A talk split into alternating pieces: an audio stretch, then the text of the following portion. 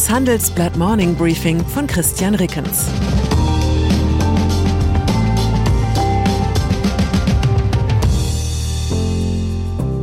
Guten Morgen allerseits. Heute ist Donnerstag, der 26. August, und das sind heute unsere Themen. Gastronomie ohne Personal. Laschet ohne Unterstützer. Kabul ohne Amerikaner. Arbeitsmarkt. Keine wirtschaftspolitische Sonntagsrede ist wirklich komplett, ohne dass darin der drohende Fachkräftemangel beklagt wird. In Wirklichkeit droht der nicht, er ist längst Realität. Und nun werden speziell im Dienstleistungsbereich auch angelernte Kräfte und Aushilfen knapp. Viele Servicemitarbeiter der unteren Lohnstufen, in manchen Bereichen über die Hälfte, haben ihrer Branche während der Corona-bedingten Kurzarbeit den Rücken gekehrt und sich beruflich umorientiert. Die Folge, wer einen Platz in einem geöffneten Lokal ergattern will, muss mittlerweile bisweilen selbst in Provinzstädten Zeitfenster reservieren, wie sonst in London oder New York. Und am Regionalflughafen Baden Airpark blieben vor einigen Tagen 140 Passagiere am Boden, weil es zu wenig Personal gab, um vier Flüge parallel abzufertigen. Offenbar merken nun viele Servicemitarbeiter, wie vergleichsweise bequem es in anderen Branchen zugeht pünktlicher Feierabend, Bezahlung nach Tarif und oft auch ein freundlicherer Umgangston als in der Restaurantküche, was dem Dienstleistungsgewerbe langfristig helfen wird, als Arbeitgeber attraktiver werden. Das wäre dann mal ein schöner Nebeneffekt der Corona-Krise. Pandemie. Für eine andere Gruppe von Beschäftigten wird das Leben zunehmend unangenehm, zumindest in den USA. Wer sich dort nicht gegen Corona impfen lässt, verliert immer häufiger seinen Job, was auf Englisch wunderbar martialisch klingt, get a shot or get out. Auch der deutsche Energiekonzern RWE spielt mit dem Gedanken einer Impfpflicht für seine US-Standorte. Bei Delta Airlines sollen Impfmuffel künftig 200 Dollar mehr pro Monat für ihre betriebliche Krankenversicherung zahlen. Impfung. Anders als in den USA können Firmen in Deutschland ihre Mitarbeiter nicht dazu zwingen, sich impfen zu lassen. Doch auch in der Bundesrepublik werden die Räume für ungeimpfte enger gemacht. Zum Beispiel auf der Reeperbahn nachts um halb eins, wo es nun alles andere als egal ist, ob du ein Impfzertifikat hast oder nicht. In Hamburg können Gastronomen und Veranstalter ab Samstag entscheiden, ob sie nur Genesene und Geimpfte einlassen und im Gegenzug von vielen Corona-Auflagen befreit sind. Wer nur getestet ist, ist dann ein armer Wicht, denn er kennt dich nicht, mein St. Pauli bei Nacht.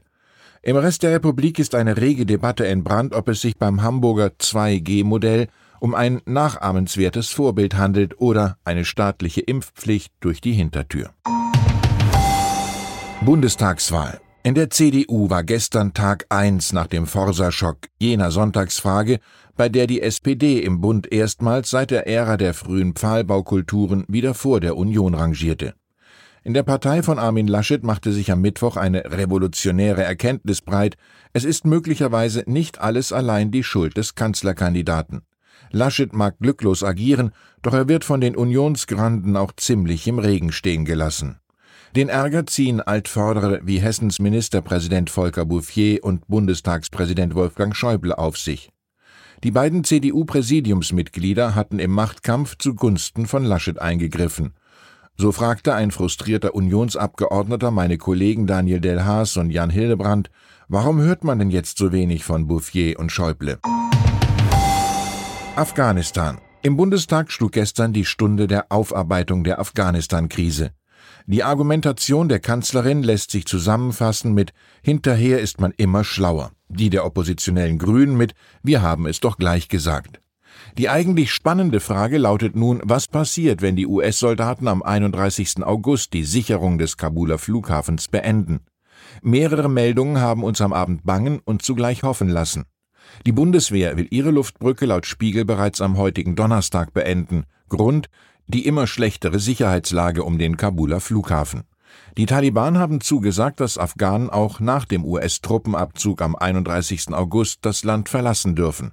Das twitterte der deutsche Verhandlungsführer Botschafter Markus Potzel am Mittwoch nach Gesprächen mit den neuen afghanischen Machthabern in Katar. Um künftig die Ausreise mit kommerziellen Flügen zu ermöglichen, muss der Flughafen in Kabul weiter betrieben werden. Laut der Nachrichtenagentur Reuters haben die Taliban die Türkei um zivile technische Unterstützung beim Betrieb des Flughafens nach dem Abzug der ausländischen Truppen gebeten Bundespräsident. Und dann ist da noch der deutsche Bundespräsident Frank-Walter Steinmeier, der gestern eine schöne diplomatische Tradition wiederbelebte, den Staatsbesuch per Zug. Noch bis zur Ära von Willy Brandt ließen deutsche Präsidenten und Kanzler für Auslandsreisen ganz selbstverständlich ihren persönlichen Salonwagen anspannen. Zumeist war das übrigens ein besonders stattliches Exemplar einst für Hermann Göring gebaut und heute im Haus der Geschichte in Bonn zu besichtigen. Steinmeier reiste auf seinem ersten Staatsbesuch per Bahn hingegen ganz profan in einem regulären Eurocity von Berlin nach Prag, um so auf den besonderen Wert offener Grenzen hinzuweisen. Ich wünsche Ihnen einen grenzenlos schönen Tag. Herzliche Grüße, Ihr Christian Rickens.